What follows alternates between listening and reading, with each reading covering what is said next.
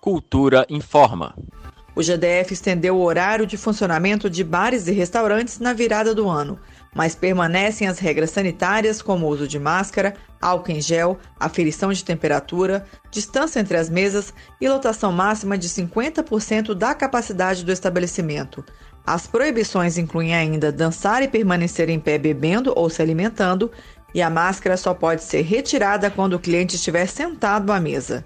De acordo com a Secretaria de Proteção da Ordem Urbanística, mais conhecida como DF Legal, a multa pelo não cumprimento das normas sanitárias é de R$ 3.628.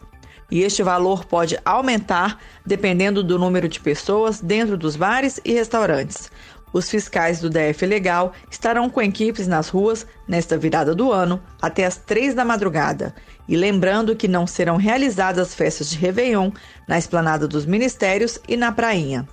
A equipe da Rádio Cultura FM deseja um próspero ano novo aos nossos ouvintes e reforça a recomendação da Organização Mundial da Saúde de se reunir em casa e que todos estejam usando máscaras.